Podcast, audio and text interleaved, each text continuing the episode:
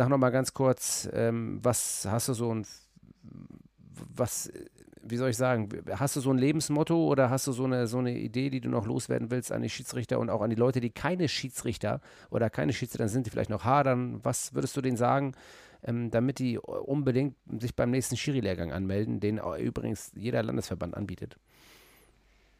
Ja, Lebensmotto ist äh, tatsächlich bei mir Il faut battre le fer tant qu'il est chaud. Ein ganz entscheidender Bestandteil, wieso ich Schiedsrichter geworden bin, ist, weil ich glücklich im Leben sein wollte. Und äh, das bin ich grundsätzlich geworden über den Fußball. Also mein erstes Wort, was ich kannte, war Ball, tatsächlich. Und äh, das heißt, die Verbundenheit zum Fußball war schon immer enorm groß. Und äh, ja, dann habe ich gemerkt, dass mir das, also auch mein Bruder zum Beispiel hat gesagt, ey, hier machst du immer Schiri vom Fernseher und so und scheint dir richtig Spaß zu machen. Und immer wenn ich das gemacht habe, ging es mir sehr, sehr gut. Und äh, ja, das ist auch weiterhin so dass tatsächlich, dass wenn ich ein Spiel pfeife, dass ich sehr, sehr glücklich bin in der Rolle und es eine, einfach eine Bereicherung für mein Leben ist. Rapid.com, der Schiri-Podcast mit Patrick Ittrich.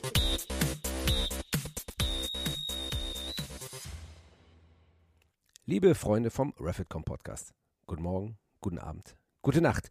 Ein kleines Vorwort, bevor der nächste Gast euch hier präsentiert wird.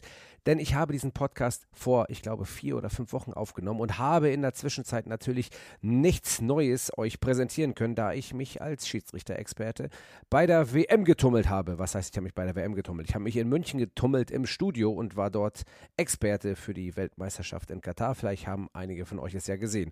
Nichtsdestotrotz wollte ich euch deswegen einfach nicht verschweigen, dass aus diesem Grund kein Podcast gespielt werden konnte. Ich hatte einfach keine Zeit. Aber jetzt viel Spaß beim Pfiff 47 und ich kann euch schon mal sagen, dass der Pfiff 48 auch in der Pipeline ist. Das wird nämlich ein ganz spezielles Special mit ganz vielen Menschen und äh, tollen Freunden, neuen Freunden, die ich kennengelernt habe bei Magenta TV in der Produktion, mit denen ich mich auch über die Schiedsrichterei unterhalten habe. Aber jetzt geht es los mit dem Pfiff 47. Viel Spaß.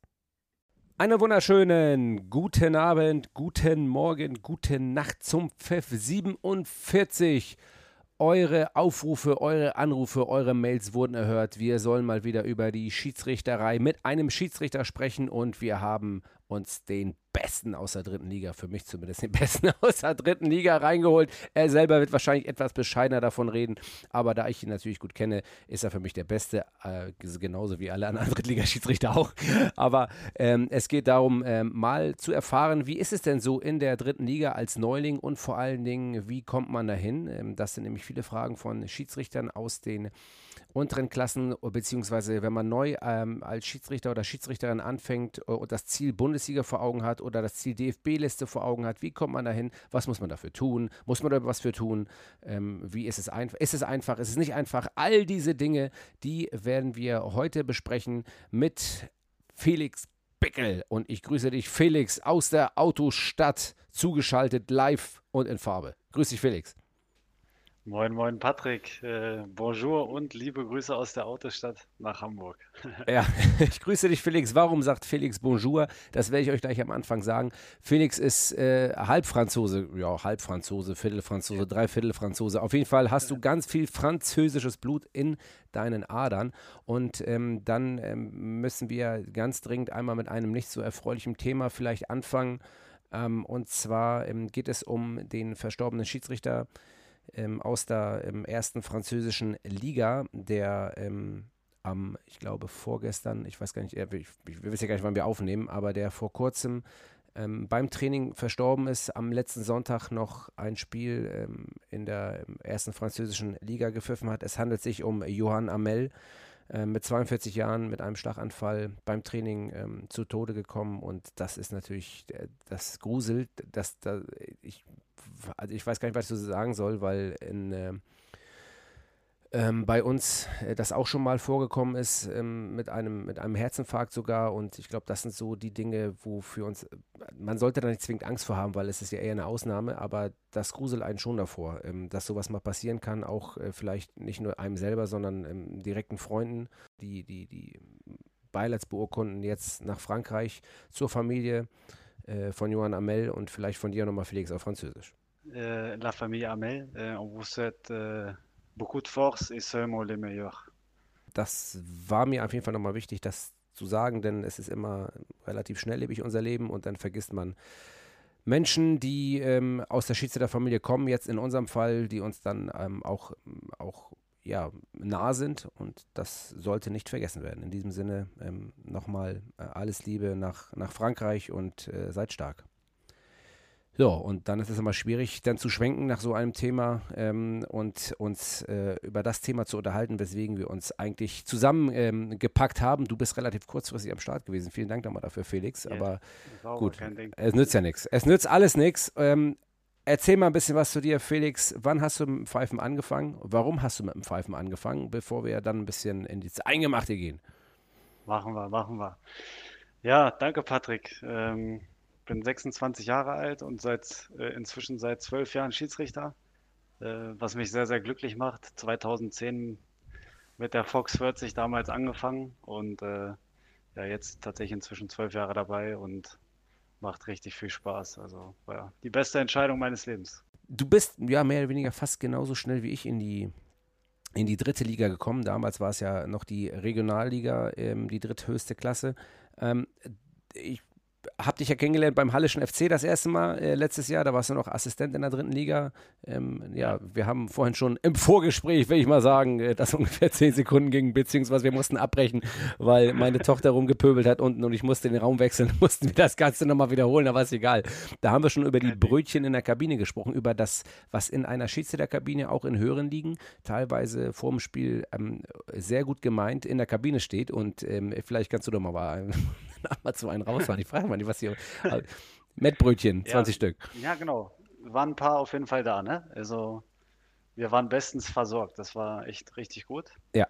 Und sind auf jeden Fall satt aus der Kabine rausgegangen. Total, total. Aber du hast schon recht, ähm, ähm, es ist sehr gut gemeint und ich denke auch, dass die, dass die Vereine äh, versuchen, das, das gut zu machen. Und das ist immer das, was, glaube ich, auch in den Amateurklassen und auch in den Unterklassen wichtig ist, dass man Schiedsrichter vernünftig begrüßt. Ähm, egal in welcher ja. Liga, dass man weiß, ähm, im Vorwege vielleicht am besten schon, ähm, wo die Kabine für den Schiedsrichter oder die Schiedsrichterin ist, dass man eine Flasche Wasser hinstellt, dass man ähm, den oder diejenige anständig behandelt, weil sie hören zum Spiel dazu und das muss in die Köpfe aller Vereinsfunktionäre, egal auf welcher Ebene rein, ähm, dass das letztendlich enorm wichtig ist, dass Schiedsrichter gut behandelt werden.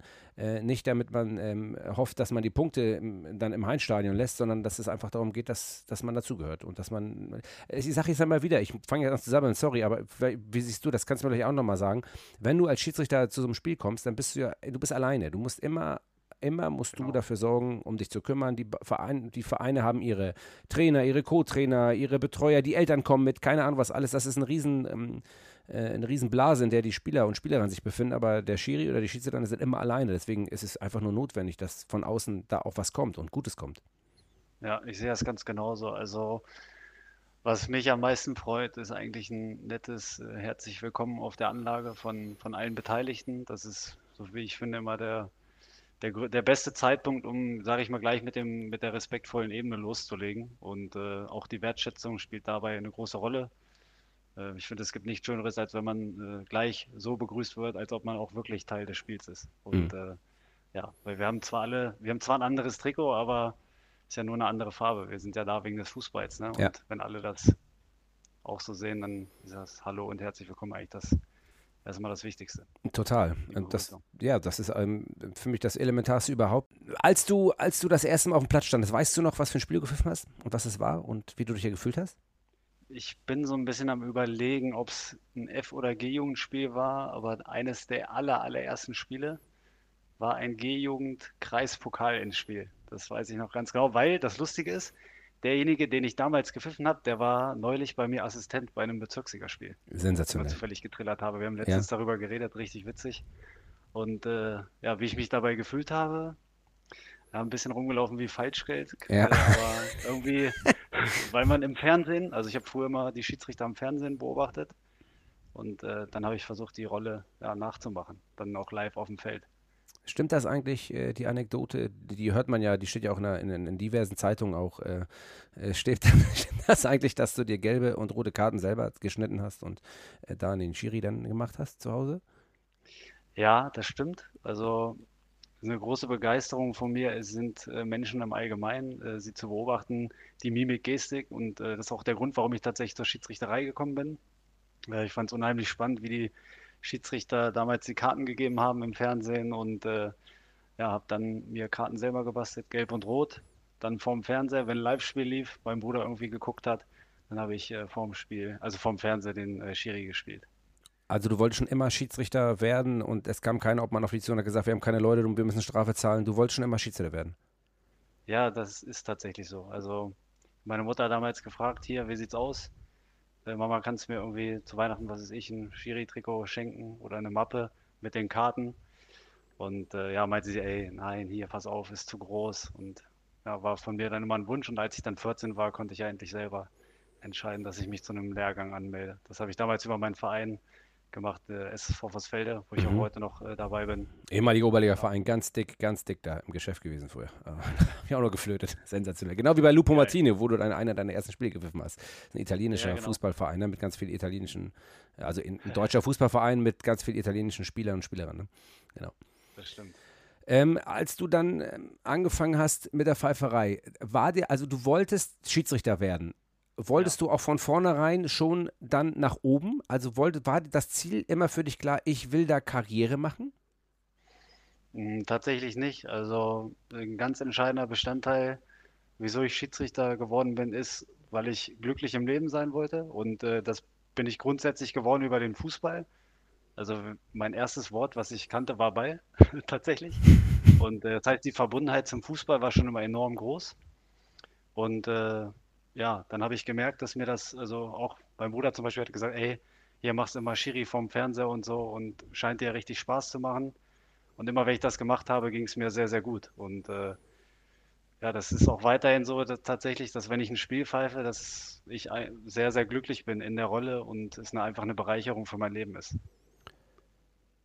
So, eigentlich können wir aufhören jetzt äh, und wir machen einfach diesen Podcast jetzt nach ähm, elf Minuten zu und schicken das so raus mit den besten Grüßen an alle und schicken das so los. Also es nützt nichts, wir müssen noch weiterreden, aber grandios, wie du das erklärt hast. Was dann für mich allerdings, ähm, ich wollte die Frage, äh, eigentlich hast du sie schon beantwortet, aber ich, vielleicht hast du ja noch mehr, weil wir wollen ja junge Leute auch motivieren, Schiedsrichter zu werden. Vor allen Dingen, weil wir so wenige haben und es immer weniger werden. Das ist ja das große Ziel, auch hier im Podcast, ähm, damit wir einfach viel mehr Leute in diese wunderbare Aufgabe bekommen, weil sie einfach so, so, so ähm, fördernd für die, für die Entwicklung im Leben ist. Also nicht nur, nicht nur, nicht nur ähm, vielleicht für später Berufsleben, sondern Berufsleben, sondern für alles. Ähm, wenn man dich fragt, warum magst du die Schiedsrichterei so sehr oder warum eigentlich ist die Fragestellung immer so, warum tust du es dir an? Das ist ja eigentlich die grundsätzliche Fragestellung, die wir immer erhalten in den meisten Fällen.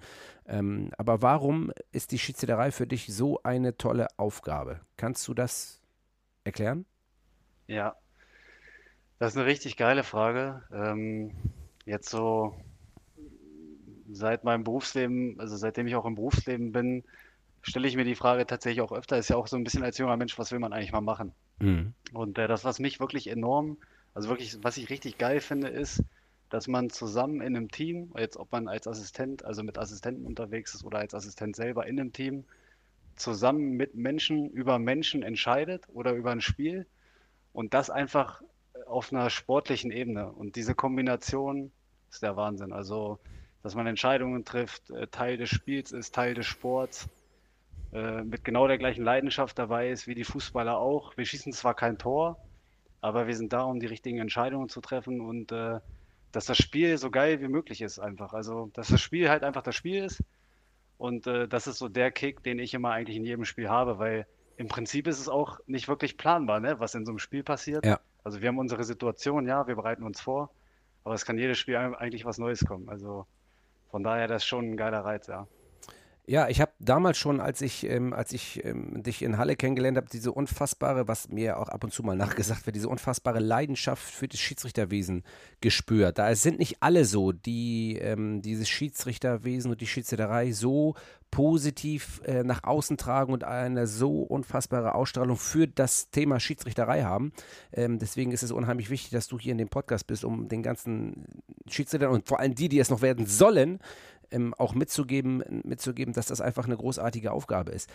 jetzt müssen wir aber trotzdem auch die Dinge behandeln, die vielleicht nicht so schön sind ja. am Schiedsrichterwesen, weil ähm, die immer leider als erstes genannt werden. Und das ist das, was mich unfassbar stört, dass wenn wir über Schiedsrichterei reden, dass auch wenn wir über Leistung von Schiedsrichtern in den ersten drei Ligen reden, ja nie in den meisten Fällen darüber reden, wie toll der Schiedsrichter oder die Schiedsrichterin war, sondern immer erst sagen, das ist eine Fehlentscheidung, erklär dich mal. Ähm, oder ähm, die kriegen hier alle auf die Fresse, deswegen will ich kein Schiri werden und das ist da, du wirst einfach nur angepöbelt. Das sind ja die Dinge, die wir über die Schiedsrichterei als erstes hören und das ist eigentlich der komplett falsche Weg. Wir müssen die Diskussionskultur eigentlich so umwandeln, dass wir von der positiven Art und Weise des Schiedsrichterwesens genau. sprechen. Und ähm, genau, und da ähm, ist es ja aber trotzdem so, ähm, als du nun aufgestiegen bist, hast du Negativerlebnisse gehabt? Ja, Negativerlebnisse, ne? Was ist, also, ob jetzt eine Entscheidung kritisiert wurde oder, oder was auch immer. Ja. Also, du, du merkst schon an meiner, an meiner Wortwahl, dass ich nachdenken muss, äh, ja. weil die unzähligen positiven Erlebnisse, also ich sehe jedes Spiel als ein positives Erlebnis, ja. äh, komplett überwiegen. Von daher ist die, Diskussionsgrundlage eine ganz andere, wie du richtig gesagt hast. Ja. Also natürlich kam irgendwie mal ein Betreuer oder was auch immer, hat sich nach dem Spiel beschwert oder sagt, hier, ey, pass auf, der Elfer sehe ich nicht so, aber das ist ja kein, das ist ja Teil, also man muss das so betrachten, dass es ein Sachverhalt ist, über den man diskutiert. Mhm. Kann man auch mal als Schiedsrichter einen Fehler macht, aber grundsätzlich die Freude an, an dem Spiel, an der Schiedsrichterei 100 Prozent. Also und, äh, da gibt es kein Erlebnis, was daran rüttelt, überhaupt nicht. Und was machen wir dann mit den äh, Schiedsrichter und Schiedsrichterinnen, die halt Erlebnisse haben, wo es dann dran rüttelt? Was machen wir mit denen? Ich, ich glaube, ich glaube, das äh, Stichwort ist eigentlich Community. Wir sind äh, als Schiedsrichter in einem Riesenteam unterwegs. Ne? Also das ist auch krass. Die Erfahrung, die ich gerade in meinen ersten Spielen gemacht habe in der, in der zweiten Liga als Assistent mhm. oder jetzt auch als Drittligaschiedsrichter, ist ja eigentlich die Botschaft, es geht ja nicht ohne Team. Und äh, was ich richtig geil fand, ist, dass ich auch in meinem ersten oder zweiten Spiel in der zweiten Liga einfach, ich, ich war jetzt Assistent, äh, dann ist es halt so und du bist vollwertiges Teammitglied. Mhm. Und äh, ich denke, das ist ein Gedanke, den die Schiedsrichterei auszeichnet, in der Belegschaft sozusagen, dass jeder eigentlich für jeden kämpft. Und äh, wir sind über 50.000 und das ist, ich äh, nenne mir mal ein größeres Team ja. irgendwie in einem Unternehmen. Also ein Team von 50.000 Menschen, das ist schon enorm. Also, ja. Und den Rückhalt spürt man ja auch, ne? ob es jetzt ein Lehrabend ist oder ein Austausch oder ein virtuelles Meeting. Äh, da hält ja jeder eigentlich äh, für jeden seine Hand hin. Deswegen ähm, geht es ja mir auch um die Schiedsrichter, die jetzt zum Beispiel alleine um 9 Uhr morgens ein Mädchenspiel oder mhm. ein D-Jugendspiel pfeifen. Die, die nicht im Team unterwegs sind, auch die machen das ja mit einer gewissen Leidenschaft jedes Wochenende. Genau. Und die sind nicht im Team unterwegs. Die haben wahrscheinlich ein Team in ihrem Lehrabend mit ihren Leuten, denen sie unterwegs sind, wo sie dann vielleicht dann als Assistent mitgehen. Aber die sind ja auch alleine unterwegs und die, denen müssen wir den Rücken stärken in voller Art und Weise und denen müssen auch die Vereine den Rücken stärken, die Verbände müssen denen die Rücken stärken, damit, ähm, damit ähm, dieses Hobby-Schiedsrichterei, dass er nicht für jeden zum Beruf wird, einfach weiter forciert wird, denn es ist nun mal ein Hobby. Und deswegen jetzt die nächste Frage. Du hast erst gesagt, für dich war von vornherein nicht ganz klar, ähm, dass du gleich ähm, äh, steile Karriere machen wolltest. Wie ist dann, ähm, und jetzt ist ja eine Frage, die mich viele, viele Nachwuchsschiedsrichter fragen, wie, wie steigt man denn auf? Ja, also mm, es ist eigentlich ähnlich wie als Fußballer, äh, muss man sagen. Also man fängt ja, also ich habe mit 14 angefangen, dann äh, diverse Jugendspiele gepfiffen, bis hin zur A-Jugend. Und dann kam man so das erste Mal eigentlich an den Punkt, oder kam ich das erste Mal an den Punkt, dass, dass es die Möglichkeit gab, ein Spiel auf Bezirksebene zu pfeifen in der Jugend, was ja analog zum Fußball ist. Ja? Wenn du in der Kreisliga irgendwie spielst, steigst du vielleicht irgendwann auf in die Bezirksliga. Und äh, Stichwort ist auch Bezirkskader beim Fußball oder Landeskader. Und äh, im Schiedsrichterwesen ist es ja eigentlich genauso, ne? dass man durch Leistungen und durch Leidenschaft dann auch in vielleicht in den nächsthöheren Kader kommt. Und das war dann bei mir der Fall, dass ich äh, erst einmal dann Bezirksliga gepfiffen habe. Hast du dich selber um Ansätze, also hast du dich selber bemüht, hast du gesagt, ich möchte gerne weiterkommen als Schiedsrichter. Ich merke irgendwie eine unfassbare Leidenschaft für diesen Job und ich habe auch vor, jetzt dann doch ähm, aufzusteigen. Gib mir die Möglichkeit oder wurde die Möglichkeit automatisch gesehen, weil vielleicht gesehen wurde, der kann das ganz gut? Äh, ich glaube, das Interesse an den Spielen von mir war, also erstmal die Anzahl der Spiele, die ich gepfiffen habe. Damit ist ja auch ein Interesse verbunden. Das heißt, damit signalisiert man Leidenschaft. Und äh, das war so das, worum ich mich immer gekümmert habe, dass ich halt Spiele kriege, weil ich richtig Bock drauf habe. Und äh, irgendwann kam dann mein Kreisobmann auf mich zu und meinte hier, ey, pass auf, du kriegst jetzt mal ein Bezirksspiel, so und so läuft das ab. Da gibt es dann verschiedene Sachen noch im Sonder, äh, nicht im Sonderbericht, sondern im Spielbericht zu beachten. Äh, muss das erstmal eine Fair-Play-Note vergeben. Und äh, das heißt, nee, jemand kam auf mich zu, tats äh, zu tatsächlich. Ja. ja. Genau. Und ähm, dann hast du gemerkt, oh, äh, anscheinend, äh, das wird was und ähm, hast dann an deiner Performance gefeilt oder wie, wie, also wie muss ich mir das vorstellen? Ich stelle jetzt ein bisschen doofe Fragen, ne? ich kenne das ja selber, ne? aber ich muss ja, will ja von dir wissen, wie das bei dir gewesen ist. Also ich habe dann, also grundsätzlich bin ich ein Typ, ich habe auch früher als Fußballer, also ich habe erst beim VfL Wolfsburg gespielt, dann beim SV Vossfelde. Das heißt, so grundlegende, also der grundlegende Leistungsgedanke, der war bei mir schon da. Ist ja auch immer so ein bisschen Typfrage und äh, ich hatte Bock auf die Herausforderung.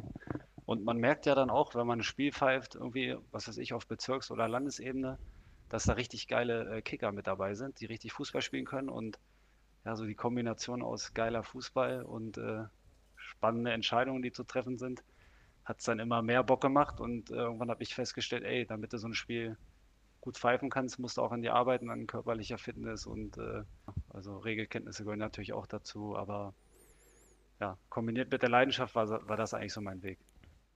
Und dann bist du am Ende ähm, aus der Bezirksliga irgendwann in die höchste Liga in Niedersachsen gekommen?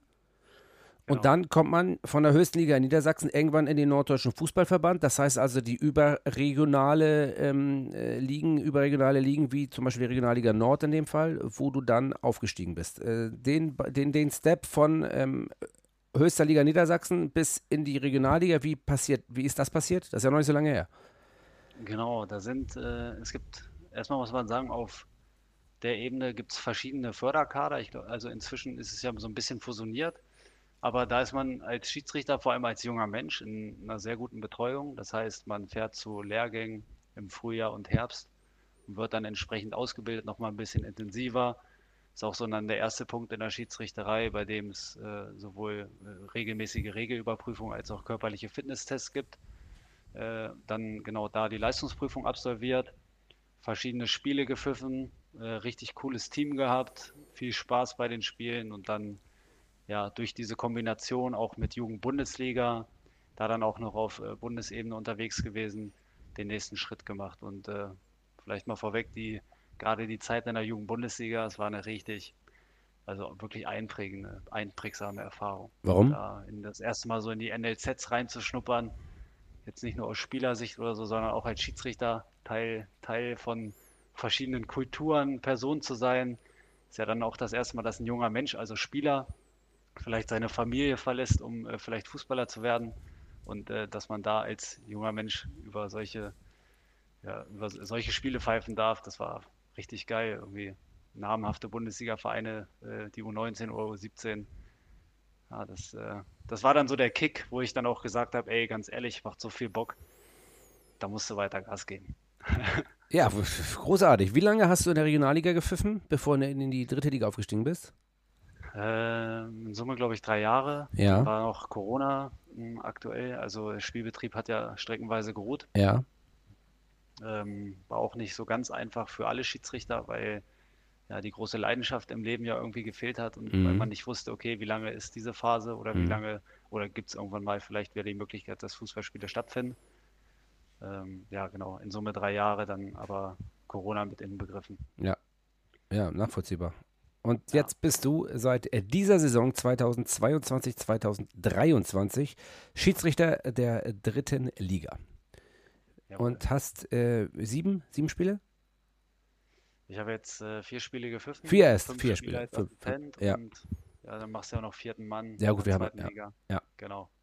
Und wie ist das so? Sag mal, so Profifußball? Ja, Wahnsinn. War wirklich, wirklich. Ich, ich würde sagen krank, also richtig, äh, richtig neue Erfahrung, ja. richtiger Reiz und äh, ist natürlich schon krass, wenn, also ja, man, es wird einem erst so richtig bewusst, wenn man sich äh, nach dem Spiel äh, reflektiert, alles Revue passieren lässt und auch mitkriegt, dass das Spiel im Fernsehen gewesen ist. Ja. Meine Mutter verfolgt die Spiele tatsächlich immer sehr, sehr intensiv. Ich habe früher auch noch alles aufgezeichnet.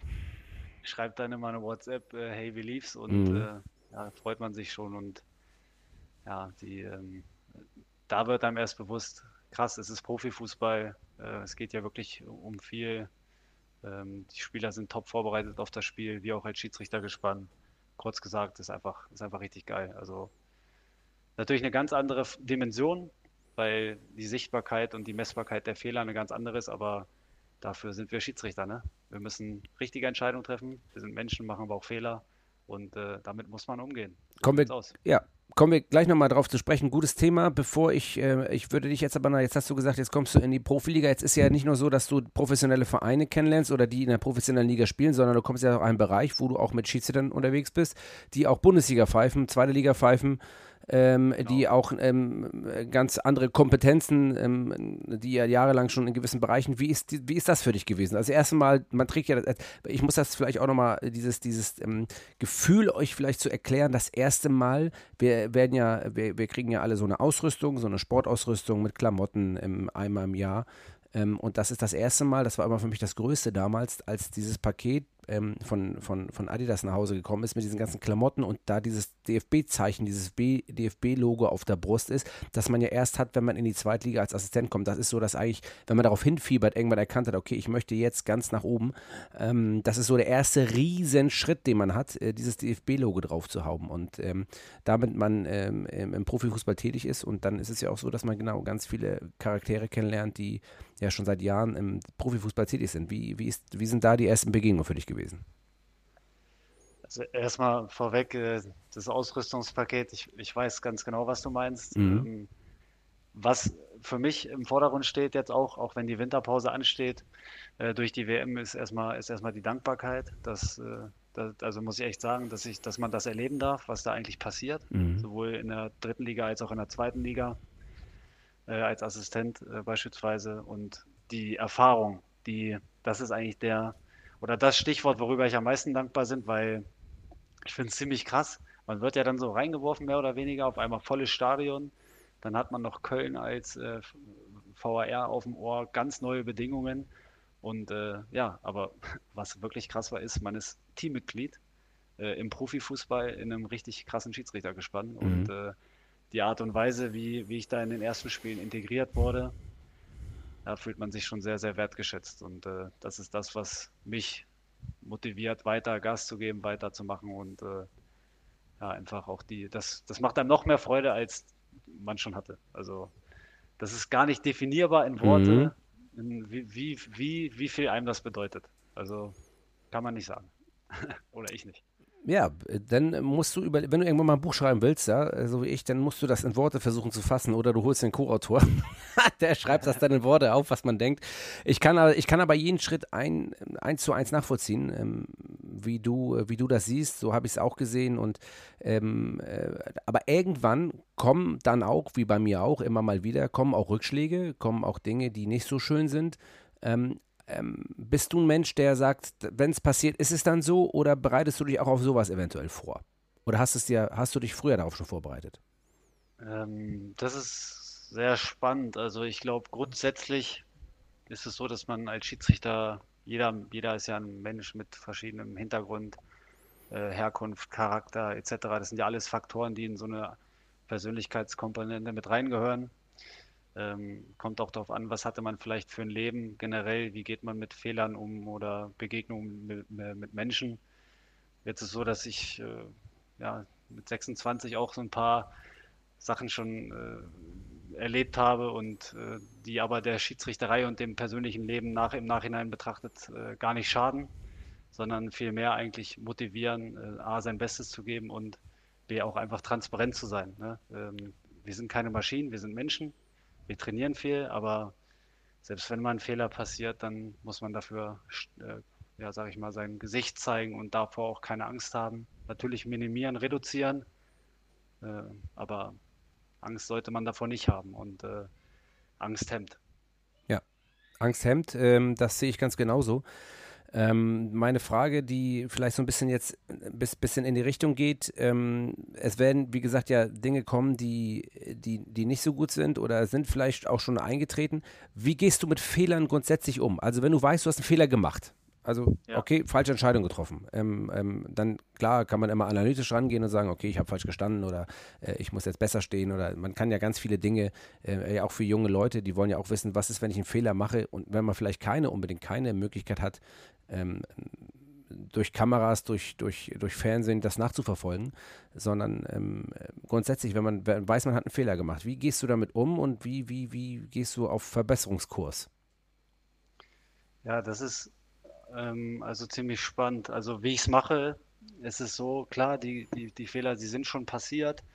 Ähm, jetzt durch die, durch die Fernsehbilder ist es nochmal eine andere Sichtbarkeit, das heißt auch eine andere Form der Analyse.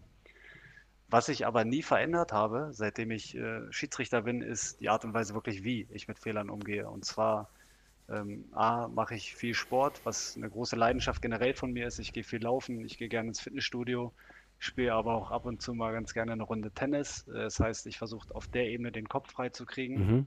Freue mich aber auch gleichzeitig. Ausgleichssport. Ausgleichssport, ja, genau ist das Stichwort. Freue mich aber auch gleichzeitig, wenn ich dann, was weiß ich, Montag, Dienstag irgendwie wieder ins Büro fahre, mal einen Smalltalk auf dem Flur, hey Felix, wie geht's? Äh, wie war das Spiel? Dann sage ich, ja, lief gut oder ja, Mist, 67 Minuten, da war irgendwas, äh, hätte man mhm. besser lösen können.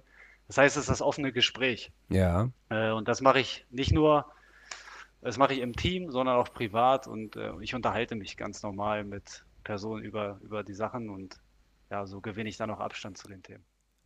Gab es mal eine Fehlentscheidung, die also du hast eine Fehlentscheidung getroffen, die vielleicht, die auch sehr ärgerlich war und über die du dich vielleicht geärgert hast, wo du sagst, das, da, was bist du für ein Typ, der, also ich will, ich muss dich ein bisschen rauskitzeln, weil ich versuche jetzt herauszufinden, was ist, wenn du eine Fehlentscheidung getroffen hast, die dich äh, vielleicht sogar oder ärgern dich keine Fehlentscheidung, weil du sagst, na, das ist menschlich, ich versuche es besser zu machen, aber äh, ärgert dich eine Fehlentscheidung? Ja, also eine Fehlentscheidung ärgert, ärgert äh, mich und äh, es ist aber nicht so, dass sie mich kaputt macht. Mhm. Äh, ganz im Gegenteil, ich bin sehr äh, analytischer Mensch. Ich, ich bin ehrlich zu mir selber. Das ist meine Grundeinstellung. Ich versuche mich nicht zu verbiegen. Ich versuche mir auch nichts einzureden. Und äh, ja, wenn man mal einen Bock schießt, dann. Also ich kann das am schnellsten abarbeiten, wenn ich einfach sage, jo, Felix, ganz ehrlich, war falsch. Das sind die Gründe. Und äh, deswegen jeden Tag dann arbeiten. Ne? Also wenn, wenn sowas passiert, kann man es kann ja nur besser machen. Ja. Was für ein Schiedsrichter-Typ bist du? Was, bist du der gleiche Schiedsrichter-Typ wie Menschentyp? Gibt's da da gibt es ja auch Unterschiede. also einige pfeifen anders, als sie in Wirklichkeit sind. Äh, was bist du für ein Typ? Schiri-Typ erstmal. Äh, puh, ja, gut. Also Typ Mensch. Ich bin ein offener Mensch. Äh, ich, ich äh, kommuniziere gerne mit den Menschen. Also ich gehe gerne in Dialog. Ich spreche gerne mit verschiedensten Menschen unterschiedlichster Kulturen. Das ist äh, eine Eigenschaft von mir. Ich gehe gerne auf Menschen zu.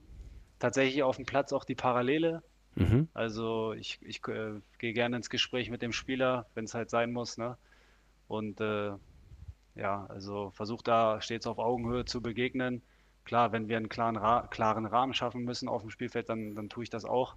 Äh, nichtsdestotrotz jemand, der den Fußball im Vordergrund lässt und äh, ja, das äh, ja, ich lasse den Fußball im Vordergrund und versuche mich nicht äh, in, die, in die Mitte zu schieben, aber wenn es sein muss, dann müssen wir, also oder muss ich, muss ich durchziehen. Also gibt ja klare Sachverhalte, die nach, nach dem Regelwerk zu ahnen sind.